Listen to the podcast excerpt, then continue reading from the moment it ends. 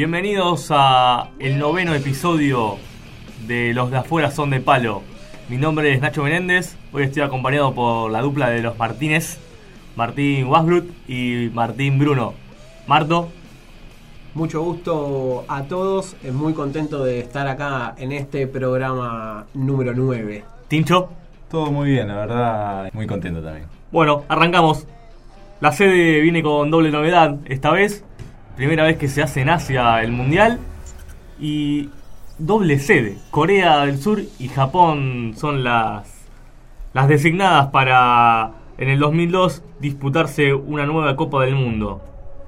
El entusiasmo de los equipos sudamericanos, porque siempre que se sale de Europa, el Claro, campeón es no es europeo. ¿Podemos arrancar con la Argentina? Después de Daniel Pasarela en el Mundial 98, la AFA decidió convocar a Marcelo Bielsa para hacerse cargo de la conducción del equipo. El Rosarino venía de ser campeón con Vélez en el Clausura del 98, ya venía con pergaminos importantes de haber hecho una gran campaña con Newells a principios de los 90 y meses antes de ser convocado había ido a dirigir a España, más precisamente al Español de Barcelona. De hecho, la selección después termina jugando un amistoso y perdiendo contra, contra el equipo catalán. Yo- allí solamente llegó a dirigir seis encuentros y luego fue convocado para hacerse cargo de- del seleccionado argentino. A pesar de que en las Copas América no le fue bien, en realidad en el 99 eh, llevó muchos jugadores del fútbol local, Sí. más que nada de Boca, que en ese momento era el equipo Bicampeón del fútbol argentino. más importante. Allí está el suceso de Martín Palermo y los tres penales errados contra Colombia. Eh, termina Argentina quedando afuera contra Brasil en cuarto de final. Y luego en el 2001, una Copa América complicada, donde Colombia no podía dar eh, cer- certeza sobre la seguridad de Sí, los equipos y. Argentina termina no viajando. Con lo cual Copa América, nada. Sí. De todas maneras, en las eliminatorias le va muy bien a la selección, gana con facilidad, juega 18 partidos y solamente pierde uno, gana 13, empata 4, Ujú. Y el que pierde es con Brasil allá, con todo lo que se implica. Exactamente. jugó en el Morumbí. Esta vez sin tanta presencia de Gabriel Batistuta, que venía siendo el goleador de los ciclos anteriores. Juega solamente 5 partidos el Bati, Crespo, se pone la 9 de la selección y termina siendo el goleador del equipo con 9 tantos en 12 partidos. Para Ah. contextualizar un poco este año 2002, el país estaba inmerso en una profunda crisis en todos los niveles, político, social y económico. El 19 y 20 de diciembre de 2001 había renunciado el presidente Fernando de la Rúa. Luego de semanas de conflicto en la calle y en medio de un estado de sitio que, se produjo más de, que produjo más de 20 muertos a mano de las fuerzas de seguridad. La deuda era impagable, los bancos habían quedado con los ahorros de una parte importante de la población, la desocupación era enorme y la pobreza alcanzaba la mitad de la población. Pasaron cinco presidentes por la Casa Rosada en ese diciembre hasta que asumió Eduardo Dualde. La especificación de los depósitos en dólares, adoptada a comienzos del año por el gobierno de Dualde, intentó licuar las deudas de los grandes grupos económicos. Se puso fin a la convertibilidad. A partir del 11 de febrero, el peso flota frente al valor del dólar. El 26 de junio, pocos, antes, pocos días antes de la final del Mundial, la policía reprime ferozmente en un corte piquetero en el puente Porredón y asesina a los militantes Costequi y Santillán. Las fotos y videos de los fusilamientos aceleran la caída del presidente que se vio forzado a llamar a elecciones para el 2003. Y a nivel global, bueno, como ya había comentado Marto, eh, en Colombia estaban las FARC, esta guerrilla que afectaba al, al gobierno cafetero, y el gobierno, eh, pr- propiamente dicho, rompe relaciones con la guerrilla, y en agosto Álvaro Uribe gana las elecciones. A partir del 1 de enero se impone el euro como moneda oficial de la Unión Euro- Europea en 12 de sus 15 países. Asimismo, el gobierno norteamericano abre una investigación sobre la quiebra del grupo corredor de energía Enron, la mayor quiebra de la historia de los Estados Unidos. Los prisioneros de Afganistán son trasladados a la base norteamericana de Guantánamo.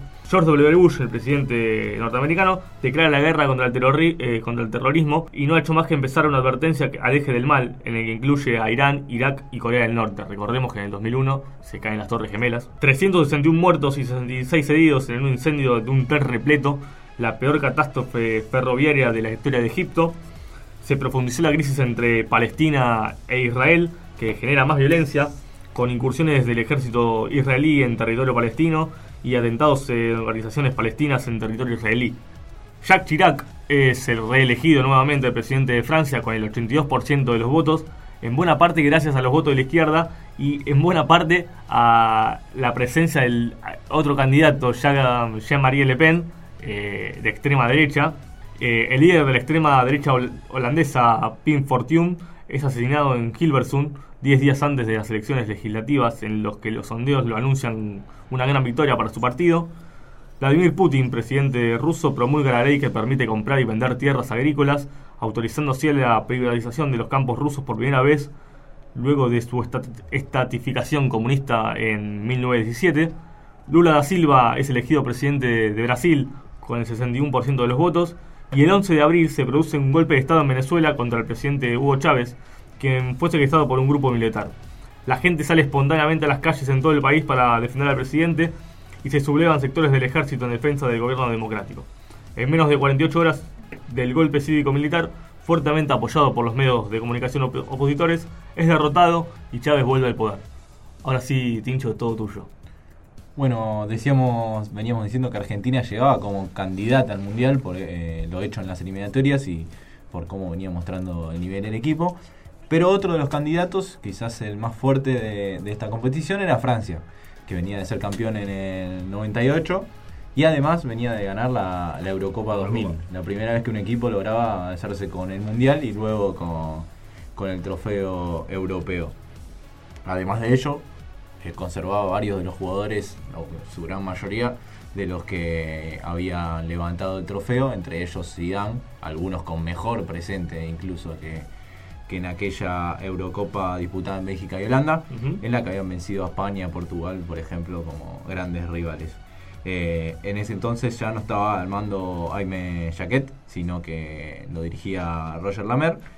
Y eh, bueno, llegaba como el máximo favorito junto con Argentina, como decíamos, a, la competición. El sistema de competición, igual que en Francia 98, 32 equipos, 8 grupos de 4. Lo que sí, Corea del Sur o Japón, cuál, era el, eh, el ¿cómo decirlo? Eh, ¿Dónde se iniciaba el mundial? bueno, se, inició, en Corea del Sur, en Seúl, y la final se disputó en Tokio. Los equipos que más se extrañaron, los que no llegaron a jugar el torneo, fueron Colombia, que tuvo tres participaciones consecutivas, si bien no tiene tanta historia en los mundiales el equipo cafetero, venía de tres participaciones consecutivas, tal vez en los últimos dos que había jugado sin sin haber logrado lo que se había propuesto, porque tenía mejor equipo de cómo le terminó yendo, pero esta vez no logró clasificar, cosa que después le iba a costar mucho, porque hasta Brasil 2014 no lo iba a volver a hacer. Además que venía de ganar la Copa América. En el 2001 había ganado la Copa América, poco, poco después eh, termina quedando, quedando afuera eh, por diferencia de gol contra Uruguay. Otro de los ausentes que tampoco tiene tanta historia, pero sí venía teniendo muchas participaciones, es Marruecos, que le tocó en el grupo con Senegal, que fue, que fue uno de los equipos africanos que clasificó al Mundial. Y recién ahora, en 2018, pudo volver. Es decir, esto fue el inicio de una etapa negra para Marruecos, que había jugado tres de las últimas cuatro Copas Mundiales. Por último, Holanda. Cualquier similitud con Rusia 2018 es, un mera, es una mera coincidencia. Luego de un muy buen Mundial 98, Holanda no pudo pasar en el grupo, quedó atrás de Portugal e Irlanda y, dejó, dejó Holanda sin, sin Mundial. Exactamente. Bueno, comenzaba el Mundial con el grupo A, eh, integrado por Dinamarca, Senegal, uno de los debutantes eh, en este Mundial, Uruguay y, eh, como remarcábamos, el máximo candidato, o quizás entre, entre Argentina y Francia eran los más los favoritos del torneo. Bueno, la decepción de, este grupo, lo que más se remarca es la eliminación de Francia, eh, dos derrotas y apenas un empate contra Uruguay sin convertir goles. Exactamente. Francia se retiró de Corea-Japón sin anotar un gol. Dinamarca se aprovechó de esto con eh, John Dal Thomason encendido como figura del equipo y se quedó con el grupo ganando dos partidos y empatando uno. Senegal y Uruguay eh, fueron los que quedaron para disputar el segundo lugar con esta caída sorpresiva de Francia. Eh, y en un final emocionante terminaron pasando los africanos, eh, los uruguayos se quedan con aquel recuerdo del gol de Diego, Darío Rodríguez de volea en la derrota con, con el líder del grupo Dinamarca y una remontada, una buena remontada contra Senegal que pudo llegar a, transformarse en un milagro y en un pase. Eh, a, la próxima fase si el Chengue Morales eh, no cabeceó. Recordemos que perdía 3-0 en ese primer tiempo y el Chengue Morales tuvo un cabezazo en la puerta del área, o sea, en la puerta del área chica para, para dar el 4-3 y el pase. Y en tiempo de descuento. En tiempo de descuento. justo que es el fútbol a veces, porque el Chengue había tenido un gran partido. Había hecho un gol, le habían cometido un penal. Sin embargo, la imagen con la que todos se van a quedar por siempre es ese rebote de Tony Silva, el arquero senegalés, y el Chengue tirando la pelota a cualquier lado con el arco prácticamente libre. Eh, Senegal tuvo como figuras a, Diop y a, y a Diouf. Diop eh, hizo los dos goles aquella aquel partido y Diouf eh, venía como ya la máxima figura de Diop aparte que, le marca el gol a Francia en la victoria 1-0 histórico porque es el primero de Senegal en la historia de los mundiales. Y le gana el campeón del mundo. Y le gana el campeón del mundo en el debut. Que y clasifica para la próxima fase que era lo más eh, es la última vez que el campeón inaugura el mundial. Porque a partir de Alemania 2006 el local va a inaugurar. local comienza a inaugurar. Hasta aquí todavía también sirvió para ahorrarse el tema de si Corea del Sur o Japón era el local y, no, no, entrar en un debate que podía terminar mal. Exactamente. Exacto. En el grupo B estaba participaron España, Paraguay, Sudáfrica y Eslovenia. Eslovenia otro de los debutantes, eh, país surgido tras eh, la separación de Yugoslavia comenzaba con. tenía España que ganó sus tres partidos cómodamente, con eh, Raúl y, Morientes, los dos delanteros de, del Real Madrid, como máximos estandartes eh, de aquel ataque. Hierro como capitán, eh, haciéndose cargo de, aquellos penales. Y la lucha por el segundo lugar, como en el primer grupo, también distanciados entre ambos, entre el primero y el último, en este caso Eslovenia debutando, sería entre Paraguay y Sudáfrica. Eh, los paraguayos eh, y los sudafricanos jugaron en la, primera en la primera fecha, empataron 2 a 2, con un empate sobre la hora de, los africanos que iban perdiendo 2 a 0. Y ambos eh, le ganarían al más fácil de grupo, si se puede decir, Eslovenia, y perderían con España que venía encendida. Los sudamericanos terminaron clasificando gracias a, a, dos golazos de Nelson Pipino Cuevas eh, en la última fecha contra Eslovenia. Pipino que en esas épocas eh, sabe de goles agónicos, ya que hizo el gol a Racing en, cancha de River con la lluvia. Ese tal vez fue más agónico, pero estos fueron más lindos. Dos verdaderos golazos de Cuevas, hay que aclararlo porque realmente fueron dos golazos. Mírenlos. Bueno, en el grupo C Brasil se encontraba con Turquía, con Costa Rica y con China otro de otro debutante también en China con eh, favorecido también por la clasificación directa de los locales eh, pudo ingresar al mundial. Turquía comenzaba sorprendiendo a Brasil en, la primera fecha ganando con gol de Hassan Sass Ronaldo empataría el partido y Rivaldo lo daría vuelta después de un penal polémico. Comenzaban las polémicas en este mundial eh, por el coreano Young Joakim que expulsó a Alpay tras eh, tomar a Luisado fuera del área luego de un error de, de. Costa Rica eh, empezó venciendo a China, pero el 2 a 0 no le alcanzó, no iba a ser una buena diferencia. Eh, rescataron un empate contra Turquía, pero luego la goleada con, Brasil, que venía también de vencer 4 a 0 a China, esta goleada 5 a 2 terminó crucificando de alguna manera al equipo eh, costarricense. Los turcos no se lamentaron demasiado por, por los, los, puntos perdidos en, aquellos partidos y con un 3 a 0 a China, quien no tuvo un buen debut en este mundial, eh, consiguieron eh, el, pase a octavos. Ronaldo, quien termina, terminaría siendo el goleador del torneo, ya sumaba cuatro goles en esta fase de grupo y Rivaldo, su compañero de ataque en este, en este torneo, sumaba tres para perlitas que deja el grupo para, para que las vean después. Goles de Roberto Carlos de tiro libre a China y Edmilson de chilena a, Costa Rica.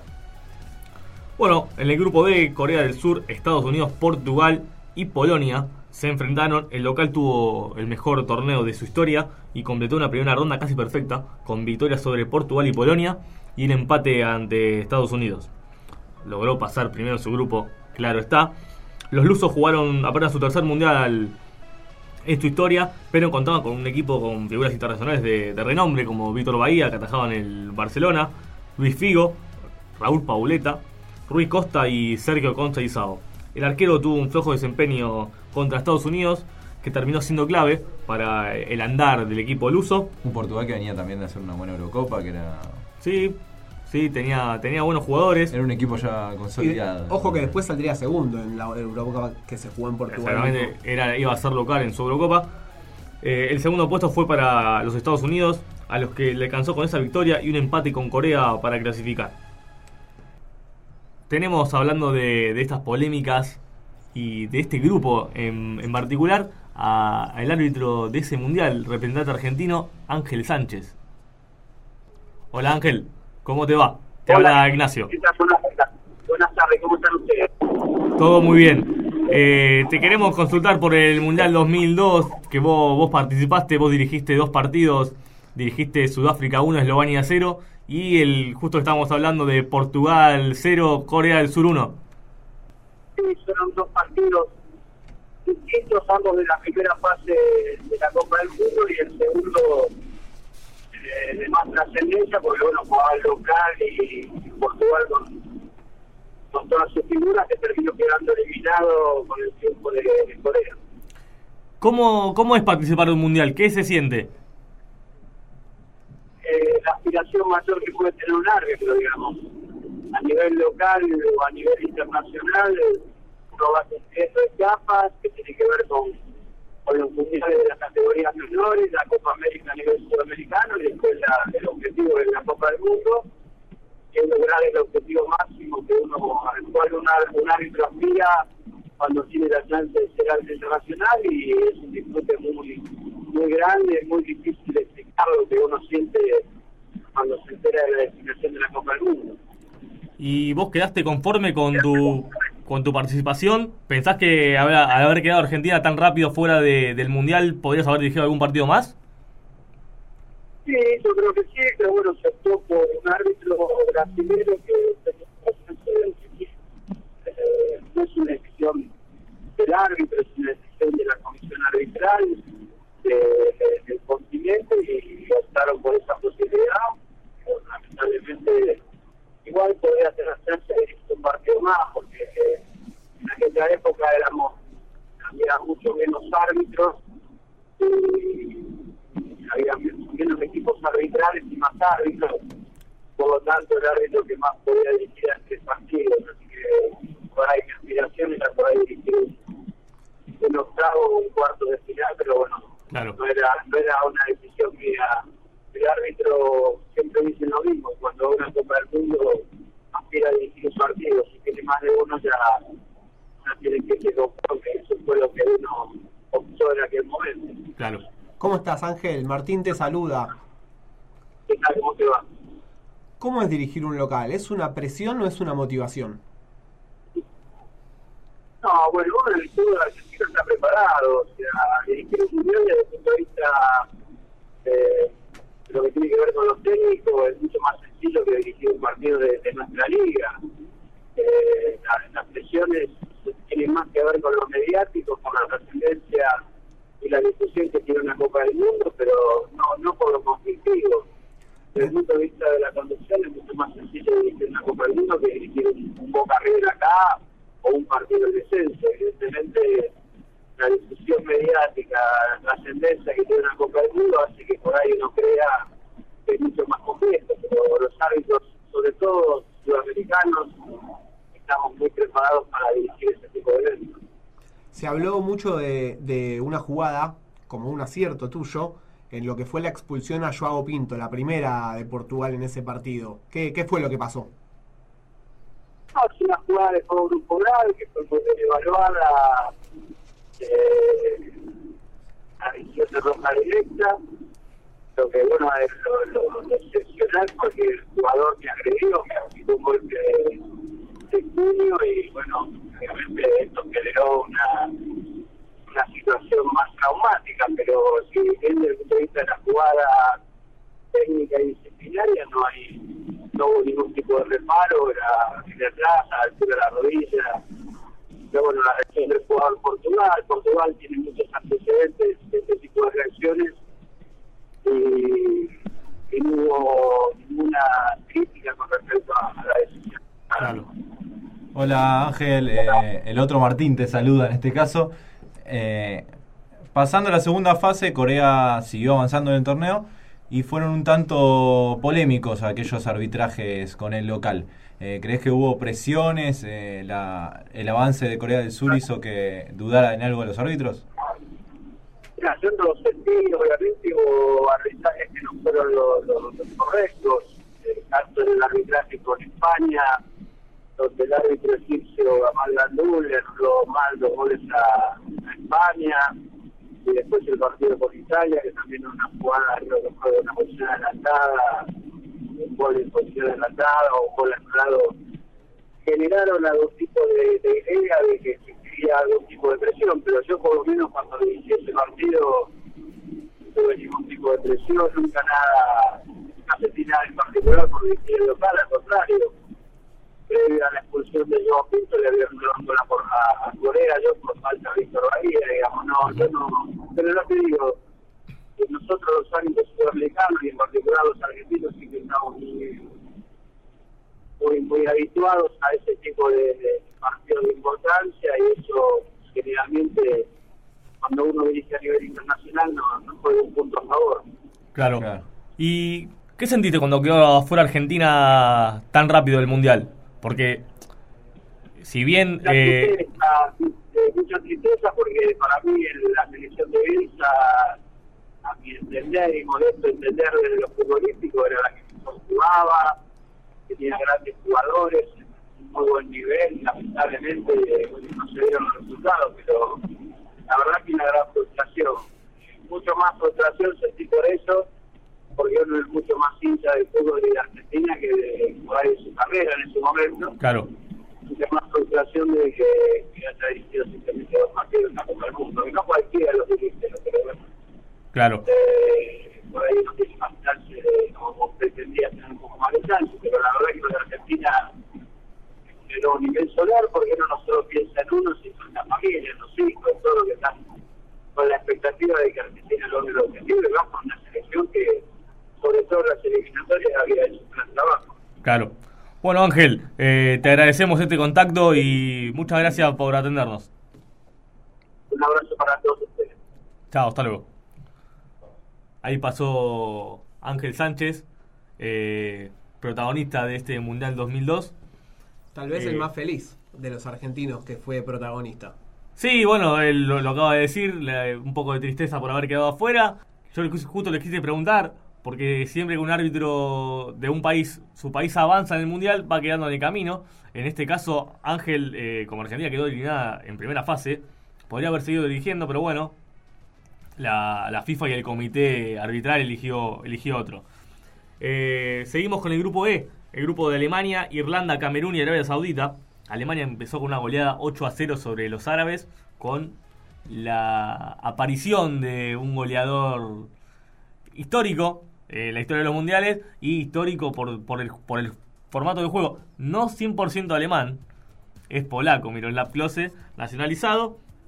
Marcó tres goles de sus en total 16 en la historia de la Copa Mundial. Y déjame remarcar algo de Alemania, de, de la selección de Rudi Ferrer, que eh, varios de sus jugadores jugaron eh, en el Bayer Leverkusen en, esa, en esa oportunidad.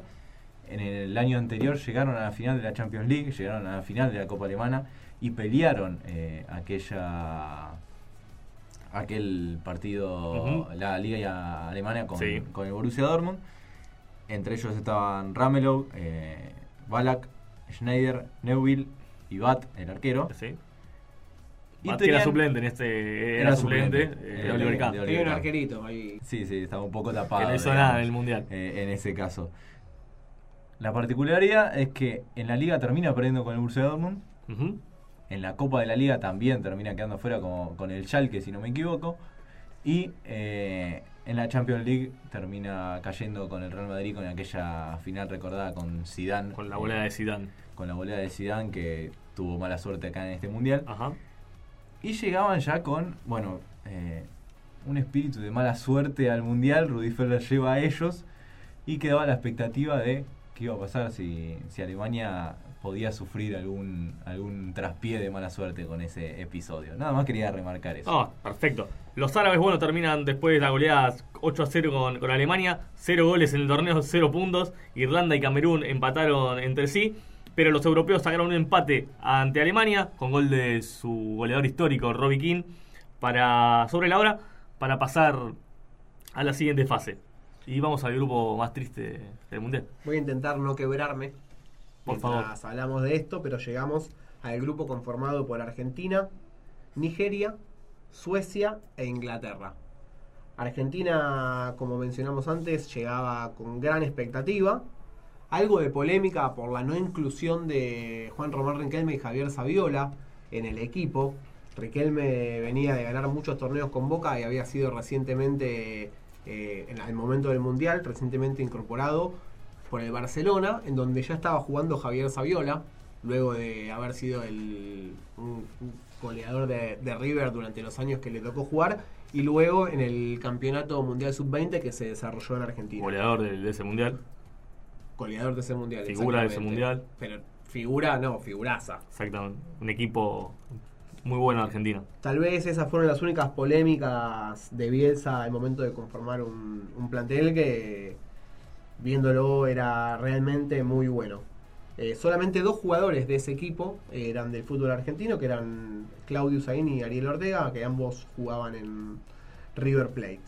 Lo cierto es que Argentina le ganó 1-0 a Nigeria en el primer partido, no pasó demasiado. Gol de Gabriel Batistuta, para variar, el último del Bati en los mundiales, con la particularidad de que en el calentamiento Roberto Ayala se lesionó, pero qué mejor que escuchar lo que le sucedió por parte del propio jugador. Estaba calentando con Bati, el profe dice, vamos tranquilo que, que hay mucha humedad, hace calor. Adentro terminamos la- de hacer la entrada en calor. Y en el último largue, que ni era un pique, eh, yo sentí una molestia, le dije al profe, bueno, ya entramos. Y cuando Villani me, bueno, me, explora, no podía. Me quería matar, sinceramente, porque no- no lo podía creer. Porque si había una competición en la cual yo llegaba en excelentes condiciones era esta. O sea, yo nunca estuve en un campeonato previo físicamente como estaba en el, en el 2002. En 2002 yo me sentía potente, me sentía fuerte, rápido, ¿no? O sea, eh, sentía como que difícil que se me pudiera pasar por arriba o por abajo.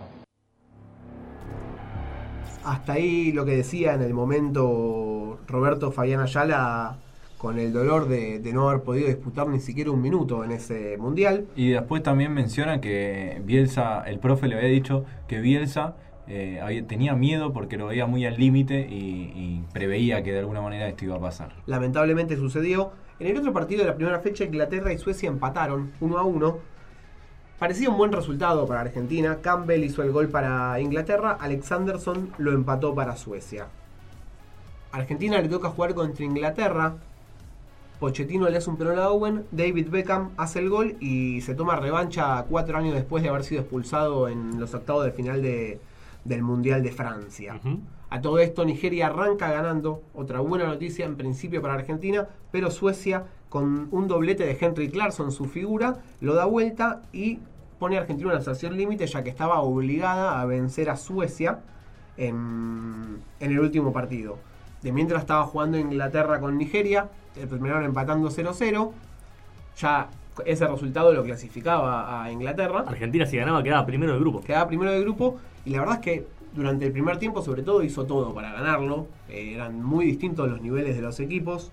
Sin embargo la pelota no quiso entrar y ahí, en un tiro libre Andreas Benson superó a Caballero un minuto después de que Crespo ingrese por Batistuta. Algo que sucedió en todos los partidos y no, si- ni siquiera pudieron completar un minuto en cancha juntos. Otra de las polémicas que se desató luego del Mundial. Hasta el Mundial eso no se discutía tanto.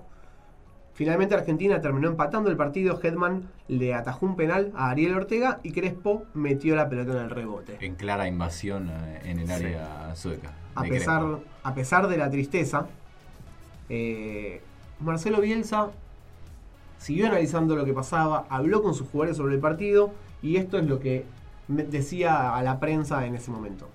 El fútbol tiene como opción que no gane el que es mejor. Yo creo que claramente fuimos el mejor equipo del grupo. Merecimos ganar holgadamente contra Suecia, merecimos un resultado superior al que obtuvimos contra Nigeria y no, no merecimos perder contra Inglaterra. fútbol también tiene como opción que, que el que sea mejor no necesariamente gane y eso es lo que sucedió. Ha sido un fracaso porque estábamos en condiciones de obtener más de lo que obtuvimos. Ahora también no me parece justo no, no acompañar el análisis de un montón de otros aspectos positivos. No hay ninguna duda que fue el mejor equipo del grupo.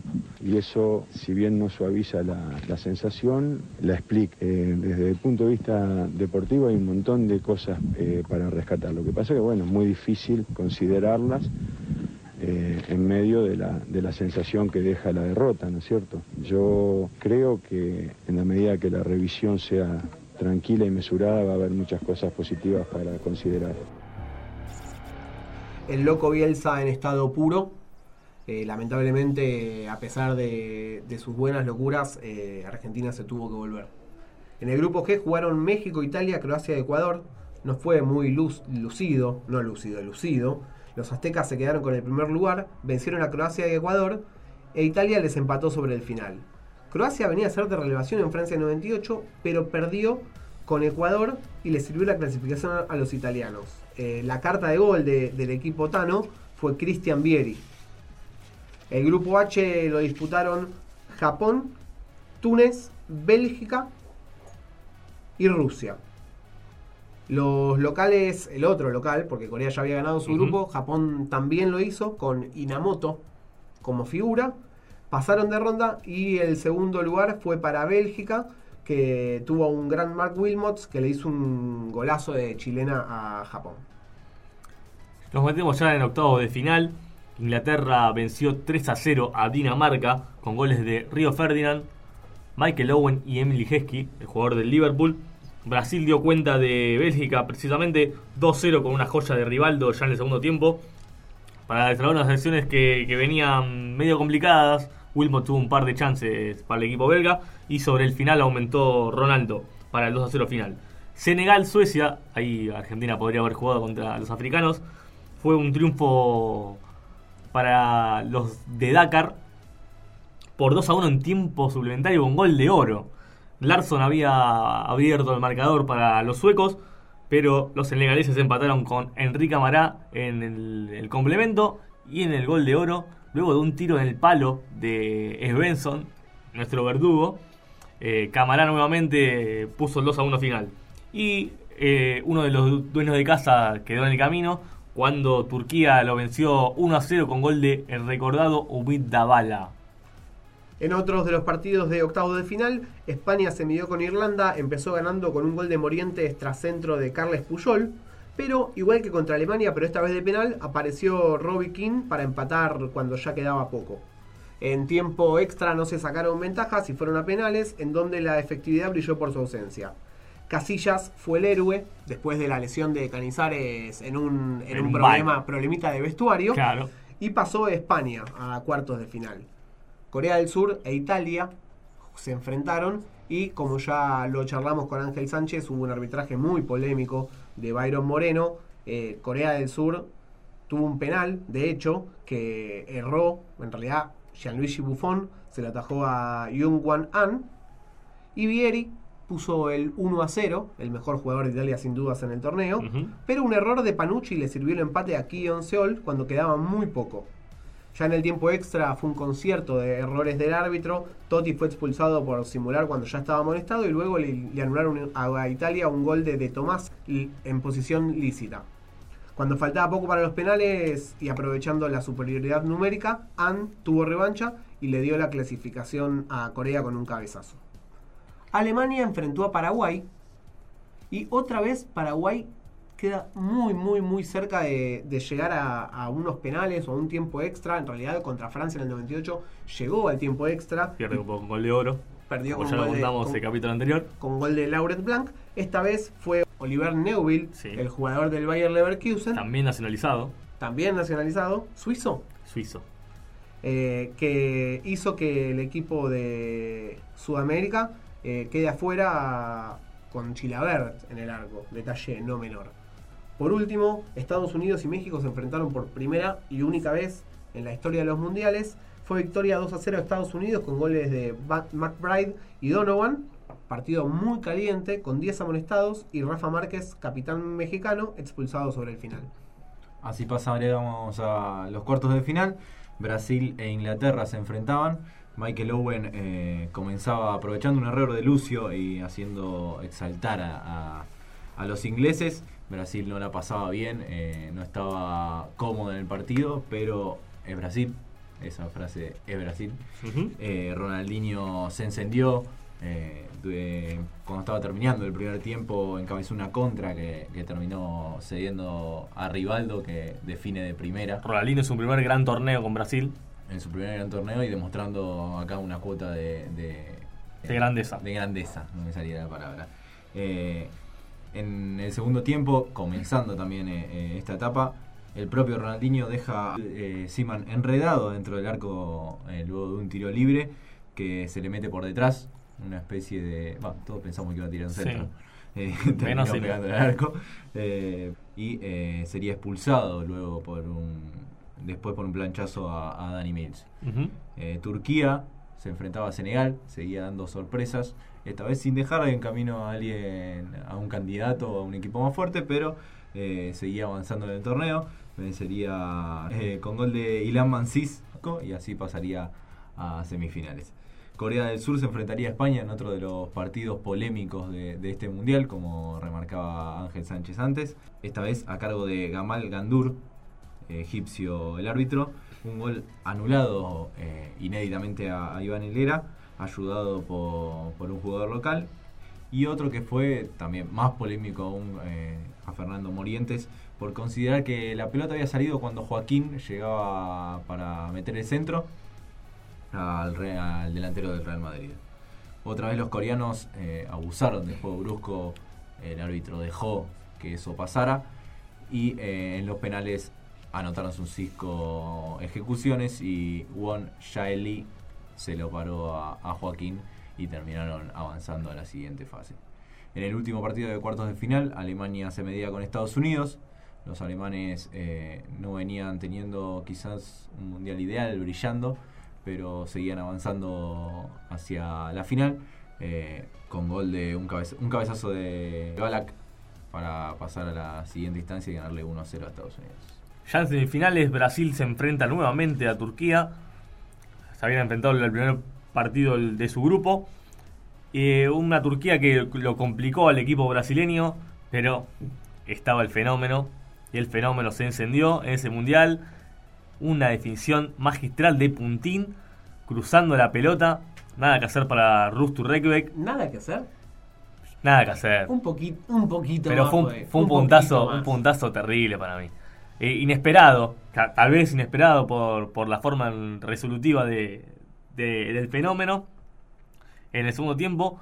Y Brasil termina pasando a una nueva final. Ya eh, repitiendo lo que hizo, su tercera final consecutiva, repitiendo lo que hizo en Estados Unidos 94 y Francia 98. En la otra fi- semifinal se enfrentaron Alemania y Corea del Sur.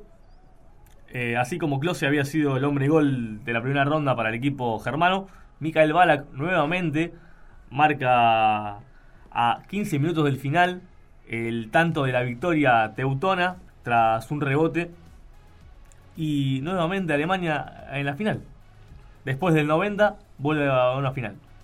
Alemania y Brasil. Brasil y Alemania. Alemania de Oliver Kahn. Un gol en contra hasta el momento, en todo el torneo. Aquel de Robbie King que mencionamos cuando hablamos del grupo. Recordemos, Oliver Kahn fue elegido la figura del torneo antes de la final. Del otro lado, había alguien que se puso un poquito celoso. El gordo, El fenómeno. el fenómeno. Hablamos de Ronaldo, por supuesto. Eh, y aparte la vuelta a Ronaldinho, que ya habíamos dicho. Es expulsado contra Inglaterra. No juega contra Turquía. Vuelve para la final, por supuesto que eh, Luis Felipe Scolari no era ningún tonto y no, le, no lo castigó. Por eso, el que sí fue castigado es Michael Balak, que venía siendo la gran figura de Alemania. Y no pudo jugar este partido. Fue una baja muy sensible. Sí. Antes de ir a las acciones de lo que fue esa final, mencionamos que Turquía le ganó a Corea del Sur, tal vez para la alegría del resto del mundo que no sea Corea del Sur por una cuestión de, de justicia, por la forma en la que había llegado el local a- hasta esa instancia. Turquía que marcó el gol más rápido de la historia de los mundiales. A los 10 segundos, Hakan Sukur eh, aprovechó una pérdida de la defensa coreana que había sacado del medio y le dio el primer gol a Turquía. Finalmente iba a terminar 3 a 2 el partido. Exactamente. Ahora sí, volvemos a la final, volvemos a Japón. Las acciones más claras del primer tiempo habían sido para Brasil, a pesar de que no, no dominaba. Alemania intentaba atacarlo, tal vez sin, sin llegar tanto a Marcos, al arquero brasilero. Sin embargo, el hecho de tener a Ronaldo eh, hacía que Brasil llegue. Oliver Kahn hasta el momento eh, era el encargado de, privarle a Brasil de tomar la ventaja. El que estuvo más cerca aún que Ronaldo fue Cleverson, que con un gran remate le rompió el travesaño a, Oliver Kahn. Y el arquero del Bayern Múnich le sacó un- una pelota muy interesante a Ronaldo cuando ya terminaba el primer tiempo. Ya en el segundo, Alemania empieza a, acercarse con más peligro al arco de Marcos y justamente es el histórico arquero de Palmeiras el que con un manotazo salvador evita un- el gol de Neuville que con una ejecución perfecta de tiro libre eh, puso en peligro al arco brasilero. En el momento en el que más sufría, en el momento en el que menos llegaba, Aparece Brasil. aparece él, aparece el gordo, le roba la pelota a Haman, luego recibe la pelota a Rivaldo porque la, en la jugada se ensucia. Rivaldo decide en una posición capaz no tan favorable patear al arco. Oliver Kahn da un rebote sorprendente y Ronaldo Captura se- el rebote. Mira, y mirá lo que pasa a Ronaldo, ¿no? Ahí un rebote en el área, can tirado. El gordo, el fenómeno, puso el 1-0. Y minutos después, apenas 12 minutos después, le dio el golpe de gracia. Ahora sí, con un hermoso tiro que entró limpio al lado del palo. Y le dio a, a Brasil su quinto campeonato del mundo. Y los, a- los alemanes del Bayer Leverkusen que habían perdido la Champions League, la Copa de la Liga y la Liga Alemana terminaron pidiendo también la Una final, nueva final. del Mundial. Ronaldo fue goleador del torneo. Eh, Ocho con goles con para esto- el gordo. Con estos dos goles que hace en la final. Bueno, llegamos al final del noveno episodio de Los de afuera son de palo. Muchas gracias Marto, muchas gracias Tincho, muchas gracias Roy Barenkraut en la coordinación y producción de este episodio. Y nos vamos a Alemania en el próximo capítulo. Hasta, hasta luego chicos. Chau, chau. Adiós.